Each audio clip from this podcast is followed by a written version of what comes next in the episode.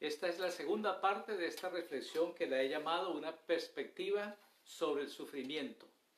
Y comienzo esta reflexión afirmando lo mismo que afirmé en la reflexión anterior. El sufrimiento llegó a ser parte natural de la vida, pero jamás fue parte del plan original de Dios para la humanidad. Una vez más lo voy a repetir, el sufrimiento llegó a ser parte natural de la vida, pero jamás llegó a ser parte o fue parte del plan original de Dios. En Génesis capítulo 1 y 2, cuando Dios creó todas las cosas, no estuvo el sufrimiento presente allí en lo que Dios creó.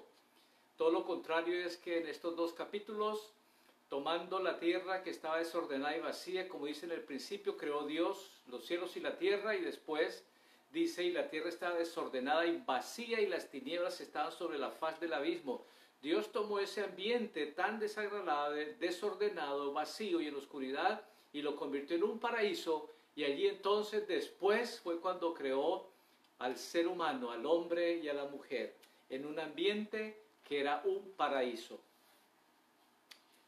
Estos primeros dos capítulos de Génesis son muy, pero muy evidentes y contundentes de ese plan maravilloso y amoroso de nuestro Creador para con la humanidad que Él creó a su imagen y semejanza. Podríamos decir que hay sufrimiento que es innecesario y que se puede evitar.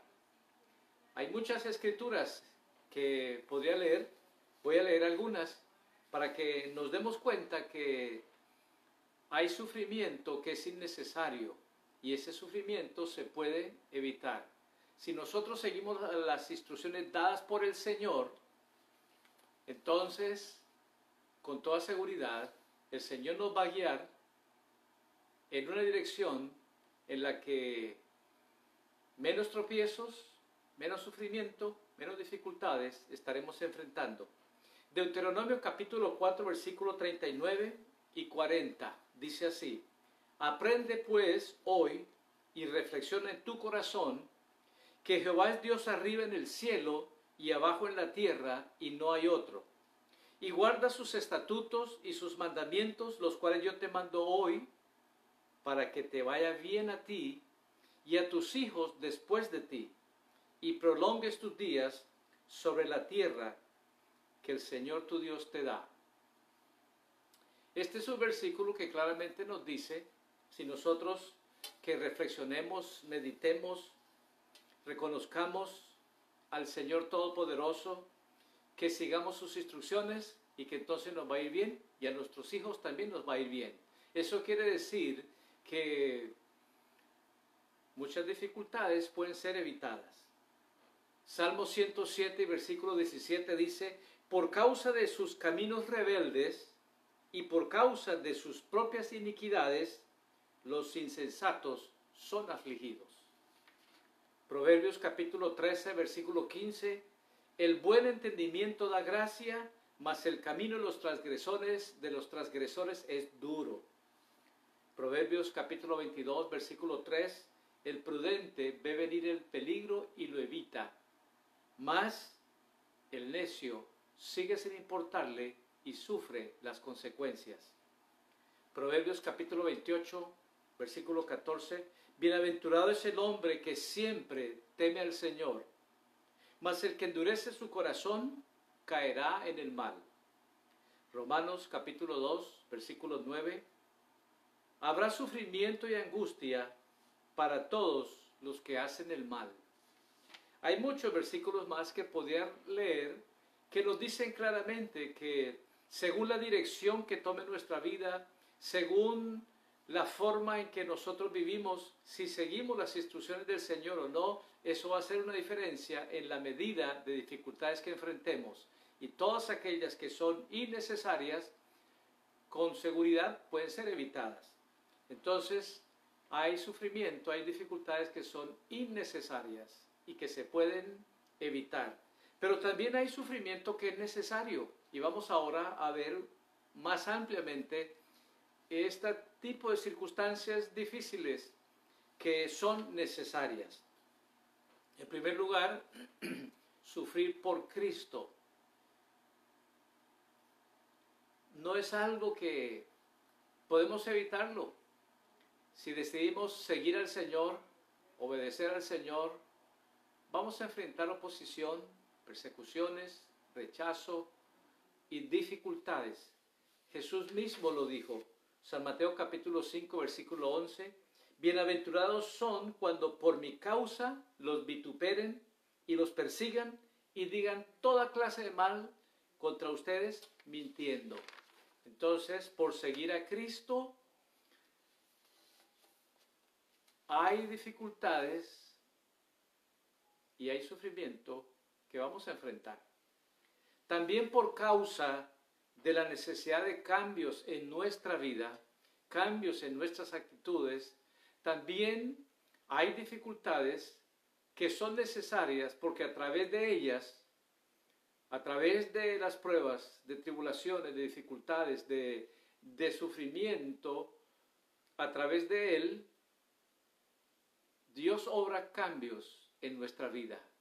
Y también nos enseña lecciones, lecciones muy valiosas que de otra forma quizás no aprenderíamos. Primera de Pedro capítulo 1, versículos 6 y 7 dice así, esto es lo que a ustedes los llena de alegría a pesar de tener que sufrir diversas pruebas por un poco de tiempo. La fe de ustedes es como el oro, que tiene que ser probada por medio del fuego. Así también su fe, que vale mucho más que el oro, tiene que probarse por medio de los problemas. Y si es aprobada, recibirá gloria y honor cuando Jesucristo aparezca. En otras palabras, la vida de cada cristiano, cada seguidor de Cristo, va a enfrentar ciertas etapas o periodos de sufrimiento, de dificultades o de pruebas. Y todo eso es, nos dice la palabra del Señor, que pues que es normal, no es nada raro ni extraño que como seguidores de Cristo experimentemos sufrimiento, dificultades, primero por causa del Señor y también por causa de la necesidad de cambios en nuestra vida. Primera Pedro capítulo 4 versículo 12. Amados, no os sorprendáis del fuego de prueba que os ha sobrevenido como si alguna cosa extraña les aconteciese.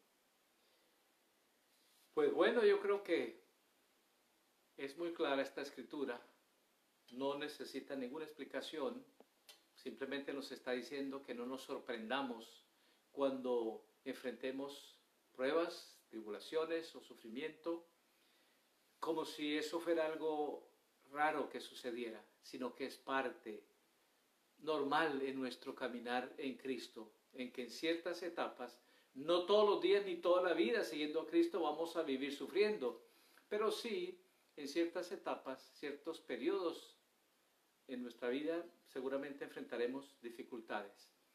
La primera epístola del apóstol San Pedro, que tiene cinco capítulos, en esos cinco capítulos, más de 15 veces es mencionado el sufrimiento. Y el mensaje esencial de Primera de Pedro es victoria, es la victoria sobre el sufrimiento. Y se centra todo en esa palabrita, sufrimiento, que en cualquiera de sus formas, pues es una circunstancia que es desagradable, que no quisiéramos hablar y mucho menos experimentarlo. Y aunque el sufrimiento pareciera que es algo puramente negativo y malo totalmente, sin embargo, cuando seguimos leyendo en la palabra de Dios, vamos a descubrir que detrás de esas circunstancias difíciles hay lecciones maravillosas que están para que ah, nos traen para que las aprendamos. Y también a través de las dificultades, Dios obra en nosotros cambios maravillosos. Primera de Corintios, capítulo 4, versículos 16 y 17, dice el apóstol Pablo, por tanto no desmayamos, antes, aunque este nuestro hombre exterior se va desgastando, el interior no obstante se renueva de día en día, porque esta leve tribulación momentánea produce en nosotros un cada vez más excelente y eterno peso de gloria. Así dice el apóstol Pablo. Dice que las tribulaciones son leves y son momentáneas. Y cuando leemos los versículos siguientes en este capítulo 4 de 2 Corintios, versículos 16 y 17, leemos en el versículo 8 y 9 que él describe estas tribulaciones que son leves y momentáneas y pues en realidad no parecen ni tan leves ni momentáneas, pero así es como él lo expresa y dice en el versículo 8 y 9 de 2 Corintios capítulo 4 que estamos atribulados en todo, atribulados en todo, pero no angustiados, en apuros, mas no desesperados, perseguidos, mas no desamparados, derribados, pero no destruidos. Así describe el apóstol Pablo las tribulaciones, las pruebas, el sufrimiento, las cosas que él enfrentó y que cada creyente en diferentes circunstancias y manera enfrentamos. Dice, llevando en el cuerpo siempre por todas partes la muerte de Jesús, para que también la vida de Jesús se manifieste en nuestros cuerpos. Entonces el apóstol Pablo también reconoce que las pruebas, las tribulaciones, el sufrimiento, las dificultades en nuestro caminar cristiano son, son parte eh, de ese caminar siguiendo a Cristo y que logran un propósito que es bueno en nosotros, un buen propósito bueno en nosotros. Romanos capítulo 5, versículos 1 al 4 dice, justificados pues por la fe, tenemos paz para con Dios por medio de nuestro Señor Jesucristo, por quien tenemos entrar por la fe a esta gracia en la cual estamos firmes y nos gloriamos en la esperanza de la gloria de Dios. Y no solo esto, sino que también nos gloriamos en las tribulaciones, sabiendo que la tribulación produce paciencia, y la paciencia prueba, y la prueba esperanza. Esta es una manera muy balanceada, muy completa de poder ver las tribulaciones, las dificultades y qué es lo que hacen en nuestra vida, que somos, por lo que somos en Cristo y por lo que Él quiere hacer en nosotros también. Por estas razones que el apóstol Pablo puede decir en Romanos capítulo 8, versículo 28, y sabemos que a los que aman a Dios, todas las cosas les obran para bien. Lo, da, lo dice con toda esa claridad y seguridad y así es. Y sabemos que los que aman a Dios, todas las cosas les ayudan a bien. Esto es a los que conforme a su propósito son llamados. ¿Y cuál es el propósito y el llamado del Señor en nuestra vida? Su propósito y su llamado es que cada vez más y más nos, parezcamos a Cristo, como dice Romanos 8:29, que seamos cada vez más y más conformados o hechos más conforme a Cristo. Volvemos a Primera de Pedro, donde el apóstol Pedro nos da una enseñanza muy amplia acerca de el lugar que tiene las pruebas, el sufrimiento, la persecución, las tribulaciones, en todo aquel que le ha entregado su vida a Cristo. Y sobre todo, como él mismo lo dice, que si es necesario pasemos por ciertas pruebas por cierto periodo de tiempo, por un periodo de tiempo corto o breve. Primera de Pedro capítulo 5, versículo 6 al 11, voy a leer completa toda esta afirmación de la palabra del Señor. Y dice así, humíllense pues bajo la, la poderosa mano de Dios para que Él los exalte cuando fuere tiempo. Echen toda su ansiedad sobre Él porque Él tiene cuidado de ustedes. Sean sobrios y estén atentos, porque vuestro adversario el diablo, como león rugiente, anda alrededor buscando a quien devorar, al cual resistan firmes en la fe, sabiendo que los mismos padecimientos se van cumpliendo en nuestros hermanos en todo el mundo. Mas el Dios de toda gracia que nos llamó a su gloria eterna en Jesucristo, después que hayan padecido un poco de tiempo, Él mismo los perfeccione, los afirme, los fortalezca y los establezca. A Él sea la gloria y el imperio por los siglos de los siglos. Amén. En estos versículos de 1 de Pedro capítulo 5, el 6 al 11, nos dicen muchas cosas. Voy a mencionar brevemente algunas y voy a enfocar en las últimas que menciona el apóstol Pedro, que creo que son que, las que quiero compartir en este momento por cuestión de tiempo. Entonces hay muchas cosas que nos habla aquí este, este capítulo 5. Dice que nos humillemos delante del Señor, eso nos dice. También nos dice que echemos sobre el Señor todas las cosas que nos causan ansiedad o preocupación, que estemos atentos para no darle lugar al diablo, que lo resistamos firmes en la fe. Dice que todos nuestros hermanos en Cristo también pasan los padecimientos que nosotros estemos pasando, que por la gracia de Dios nosotros hemos sido llamados a su gloria eterna, a una gloria que es eterna, y que el padecimiento que enfrentamos o que vivamos es por un poco de tiempo. Y luego dice, y que el Señor mismo nos va a perfeccionar, nos va a afirmar, nos va a fortalecer y nos va a establecer. Voy a volver a leer este versículo 10 y vamos a ver qué significa cada una de estas cuatro cosas, perfeccionar, afirmar, eh, fortalecer o establecer. Dice 1 Pedro 5:10, mas el Dios de toda gracia, el Dios de toda gracia, que nos llamó a su gloria eterna en Jesucristo, después que hayáis padecido un poco de tiempo, después que hayáis padecido un poco de tiempo, Él mismo los perfeccione, los afirme, los fortalezca y los establezca. A Él sea la gloria y el imperio por los siglos de los siglos. Amén. Es Él quien hace esta obra en nosotros. Es Él quien nos perfecciona y Él es quien nos está perfeccionando. Él es quien nos está afirmando en nuestra fe, en nuestro caminar, siguiéndole a Él. Él es quien nos está fortaleciendo ante las circunstancias que son más, más fuertes y más grandes que nosotros. Y Él es quien nos está estableciendo en, su, en sus propósitos gloriosos y eternos. ¿Qué significa perfeccionar? Buscando en, lo, en el diccionario bíblico o en diccionarios, perfeccionar significa continuar trabajando en una obra. Así es, el Señor está trabajando en nuestras vidas. Significa seguir puliendo una superficie que es rústica. Significa seguir agregando lo que hace falta.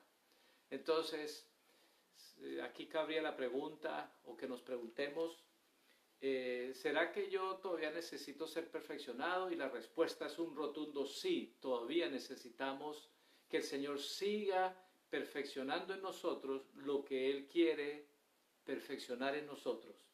¿Será que todavía hay asperezas en nuestra vida que necesitan ser pulidas, que necesitan ser lijadas? Pues la respuesta es sí. Todavía hay áreas en nuestra vida que necesitan ser pulidas, lijadas, mejoradas.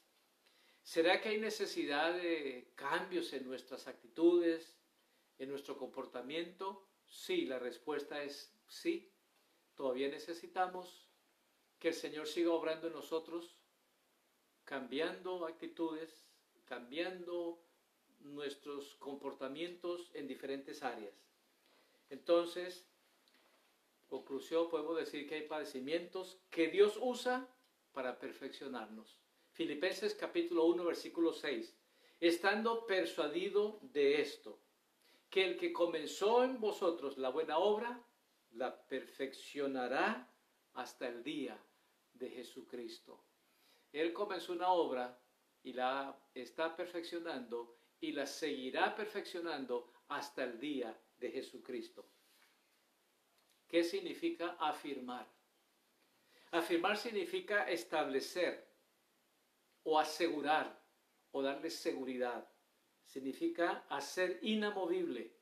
También significa ratificar o confirmar algo que ya había sido establecido.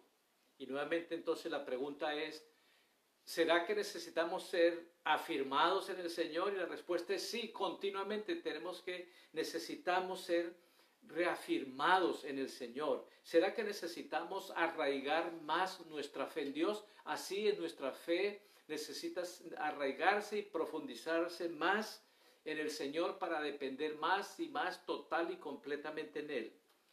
¿Será que necesitamos ser eh, ratificados o confirmados en los caminos de Dios? También necesitamos continuamente ser eh, ratificados o afirmados o confirmados en los caminos del Señor, que cada vez más entendamos mejor y mejor que estamos en el mejor lugar, que vamos en la mejor dirección en los propósitos del Señor. Salmo 112, versículos 7 y 8, no tendrás temor de malas noticias, porque su corazón está firme, confiado en Jehová, asegurado está su corazón, no temerá. Colosenses capítulo 2 versículos 6 y 7.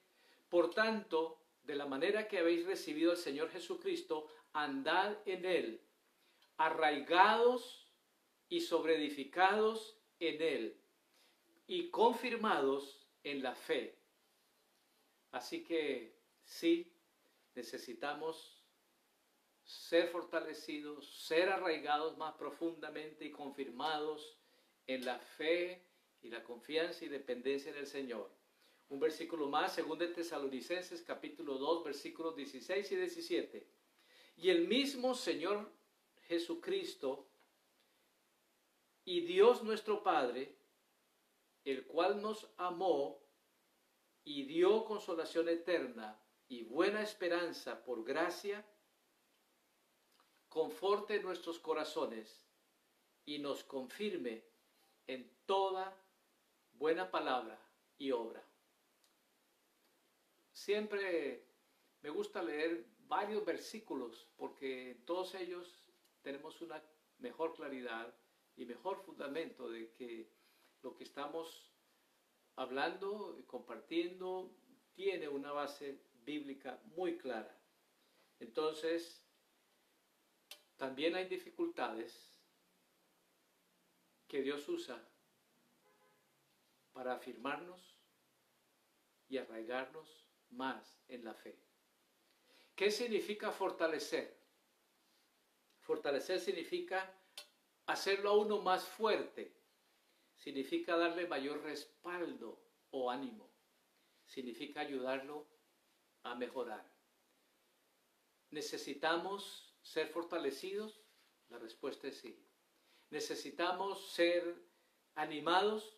La respuesta es sí. ¿Necesitamos ser respaldados en nuestra fe en el Señor? Así es. Y necesitamos también mejorar en nuestro diario caminar como seguidores de Cristo. Entonces hay ciertas circunstancias difíciles que nos afirman, que nos fortalecen, que nos animan y nos ayudan a mejorar en nuestro diario caminar con el Señor. Éxodo capítulo 15, versículo 2. Jehová es mi fortaleza y mi cántico, y Él ha sido mi salvación. Él es mi Dios y yo lo alabaré siempre. Salmo 46.1. Dios es nuestro amparo y nuestra fortaleza. Él es nuestro pronto auxilio en las tribulaciones. Colosenses capítulo 1, versículo 11. Y el ser fortalecidos en todo sentido en su glorioso poder, así podrán perseverar con paciencia en toda situación. Una escritura más, Filipenses 4:13, todo lo puedo en Cristo que me fortalece. Entonces hay circunstancias difíciles que Dios usa para fortalecernos, para afirmarnos y para ayudarnos a madurar, a crecer y a mejorar en nuestro diario caminar para que el Señor sea glorificado con nuestro testimonio. ¿Qué significa establecer? Establecer significa dar claridad. Significa estar definido. Significa quedar fijo o permanente. Y significa estar sin dudas. Y la pregunta es, ¿será que necesitamos claridad en algunas cosas? Pues la respuesta es sí, necesitamos claridad, necesitamos eh, estar definidos también. Hay cuestiones que quizás todavía no están definidas en nuestra vida y Dios desea que en nuestra vida haya una definición más y más y más. ¿Será que todavía luchamos con algunas dudas? También puede ser. Y el Señor quiere que nosotros estemos bien definidos, bien claros y asimismo libres de toda duda. Dios todavía no ha terminado su obra con ninguno de nosotros y todos todavía seguimos en este maravilloso proceso de Dios en el cual Él nos está restaurando, en el cual está formando en nosotros y restaurando nuevamente esa imagen y semejanza, su imagen y semejanza, como en el principio fue, pero que fue perdida. Entonces, las dificultades, el sufrimiento, las pruebas, las tribulaciones, llamémosle como le llamemos a cualquiera de estas circunstancias difíciles, vienen a ser como un cincel, el cincel de Dios que está obrando en nuestra vida o como la lija de Dios que está puliéndonos, afirmándonos y estableciéndonos. Proverbios capítulo 1 versículo 33. Mas el que me oyere habitará confiadamente y vivirá tranquilo sin temor del mal. Salmo 125 versículo 1. Los que confían en Jehová son como el monte de Sión que no se mueve, sino que permanece para siempre. Isaías 26, 3 y 4, tú guardarás en completa paz a todo aquel que en ti persevera, porque en ti ha confiado. Confiad en Jehová perpetuamente, porque Jehová el Señor está a la fortaleza de los siglos. Hebreos 13:5, esta última escritura, dice así, sean vuestras costumbres sin avaricia, contentos con lo que tenéis ahora porque el Señor dijo, no te dejaré ni te desampararé. De tal manera que podemos decir confiadamente, el Señor es mi ayudador, no temeré lo que me pueda hacer el hombre. Es lo que el Señor desea, perfeccionarnos, establecernos, fortalecernos, para que cada vez más y más podamos vivir una vida radiante siguiéndole a Él, a su vez disfrutando los cambios que Él está haciendo en nuestra vida, porque Él es el que nos cambia, no somos nosotros los que cambiamos, ese es el Señor el que nos cambia. Y de esta manera entonces su propósito se ha cumplido en nosotros, que cada vez más y más seamos conformados o conforme a Cristo o más parecidos a Cristo. Quiero terminar compartiendo unos puntos muy prácticos que nos pueden ayudar a entender mejor el sufrimiento y sobre todas las cosas, cómo debemos responder nosotros cuando enfrentemos alguna circunstancia difícil. Para que de esa manera entonces podamos responder mejor. Si nosotros analizamos nuestras dificultades en nuestra propia manera de pensar y no las analizamos de acuerdo a la instrucción que nos da la palabra del Señor, entonces solo de acuerdo a nuestra manera de pensar y verlas, fácilmente podemos resentirnos o deprimirnos o frustrarnos o ver a quién culpamos o culpamos a otros de nuestras dificultades y por supuesto que esta es una manera de considerar y pensar equivocada. Pero si en nuestra manera de pensar incluimos la palabra de Dios para que corrija nuestra manera de pensar equivocada, entonces vamos a poder ver las cosas con los ojos de Dios. Y con toda seguridad, esto nos va a ayudar y vamos a tomar mejores decisiones también. En primer lugar, tenemos que tener en cuenta que nuestras inclinaciones naturales, nuestra manera de pensar, nuestra manera de ver las cosas y de hacerlas, no es conforme a lo que Dios quiere. En primer lugar, nuestras inclinaciones naturales son diferentes a los caminos de Dios. Entonces, ¿qué es lo que tenemos que hacer? Nosotros alinearnos a los caminos de Dios y no seguir nuestras inclinaciones naturales. Isaías capítulo 55, versículos 8 y 9 dice así, porque mis pensamientos no son vuestros pensamientos, ni vuestros caminos mis caminos, dijo Jehová. Como son más altos los cielos que la tierra, así son más altos mis caminos que vuestros caminos, y mis pensamientos más altos que vuestros pensamientos. Es decir, los caminos de Dios son mejor, los pensamientos de Dios son mejor. Entonces, lo que tenemos que hacer es que nuestras inclinaciones naturales, que son contrarias a los caminos de Dios y a los pensamientos de Dios, tenemos que alinearlas, alinear nuestra inclinación natural a los caminos de Dios y a los pensamientos de Dios, porque son mucho mejor. Y de esta manera, entonces, seguramente vamos a responder a todas nuestras circunstancias difíciles de mejor manera. Por ejemplo, si alguien me ofende, mi inclinación natural es a resentirme, mi inclinación natural es responder con otra ofensa, mi inclinación natural es cortar la comunicación con esa persona. Pero la instrucción de la palabra del Señor que nos da es, si alguien me ofende, que yo le perdone de todo corazón y olvide las ofensas. Perdonar de todo corazón es la instrucción dada por el Señor, que una vez más, lo menciono, no es nuestra inclinación natural perdonar al ofensor. Pero eso es lo que el Señor quiere, que le perdonemos. Cuando nosotros enfrentemos alguna circunstancia de sufrimiento, debemos examinarnos honestamente. Este es el segundo punto. El primero es reconocer que nuestras inclinaciones naturales son contrarias a la palabra de Dios, a los pensamientos de Dios, a los caminos de Dios.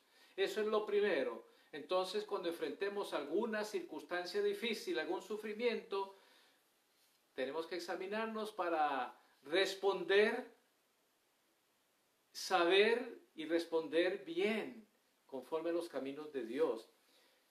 segundo lugar, examinarnos. Cuando enfrentemos sufrimiento, dificultades, nos debemos examinar porque puede ser que el sufrimiento que estamos enfrentando es la consecuencia de que estamos desobedeciendo a Dios o de que estamos haciendo algo mal.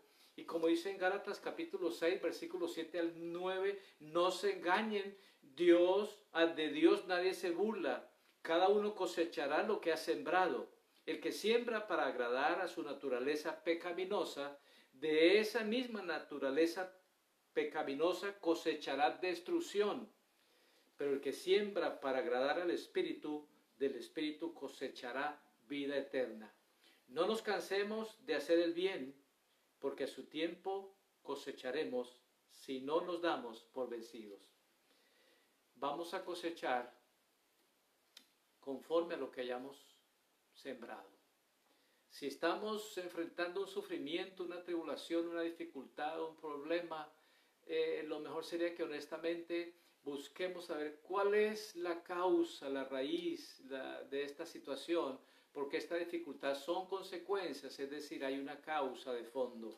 Y eso es lo que tenemos que hacer y buscar para entender y entonces corregir lo que estemos haciendo mal con la ayuda del Señor. En tercer lugar, el sufrimiento también nos ayuda a reenfocarnos y a clarificar nuestras prioridades. Reenfocarnos, quizás estamos descuidando nuestras prioridades o a clarificarlas en nuestra vida. A veces nos ocupamos tanto en tantas cosas que son necesarias, pero de valor temporal, y descuidamos las cosas que son valiosas aún, temporales, pero las que son también de valor eterno. Puede ser que descuidamos nuestra relación personal con Dios, nuestra necesidad espiritual, que es de valor eterno. Puede ser que descuidamos a nuestra familia, a nuestros hijos, a nuestra salud. Nos ocupamos en otras cosas que pues, las tenemos que hacer, pero que de alguna forma perdemos de vista las cosas que también debemos cuidar.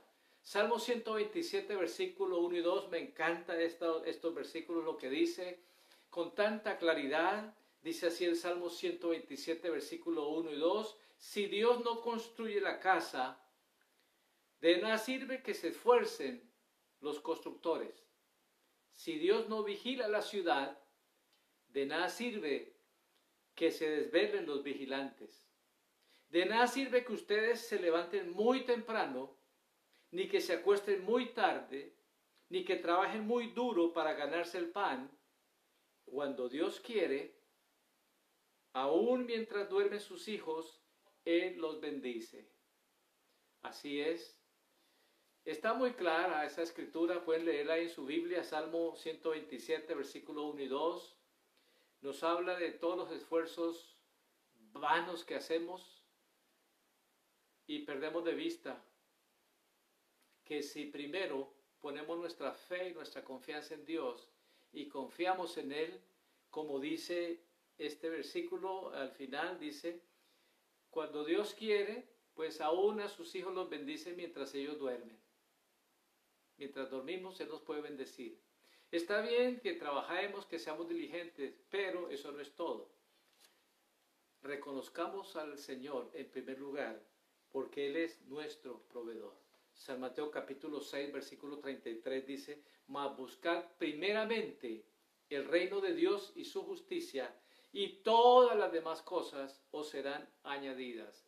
Y en este Salmo, en este Evangelio de San Mateo, el capítulo 6, nos dice cuáles cosas. Y ahí habla de qué comer, qué vestirnos, dónde vivir, cosas que son importantes y necesarias para la vida. Sin embargo, dice que busquemos primero su reino y su justicia y todo esto demás va a ser añadido. El cuarto punto es que el sufrimiento nos recuerda cuán frágiles somos. Salmo 39 y versículo 4. Hazme saber, oh Jehová, mi fin, y cuánta sea la medida de mis días. Sepa yo cuán frágil soy.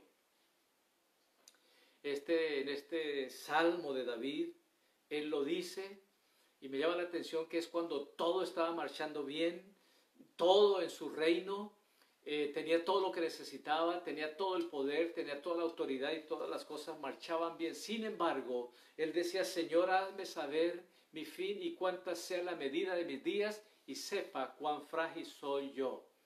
No importaba el poder que él tenía y los recursos que él tenía y todo lo que él tenía, pero también reconocía que era frágil y en medio del sufrimiento y las dificultades es un buen recordatorio. Sucede como un buen recordatorio para que sepamos que somos frágiles.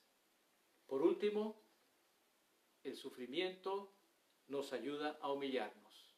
Este es el quinto punto que quiero compartirles. El orgullo es el obstáculo más grande a la gracia de Dios en nuestra vida. Hay más de 200 versículos en la Biblia que nos advierten del orgullo.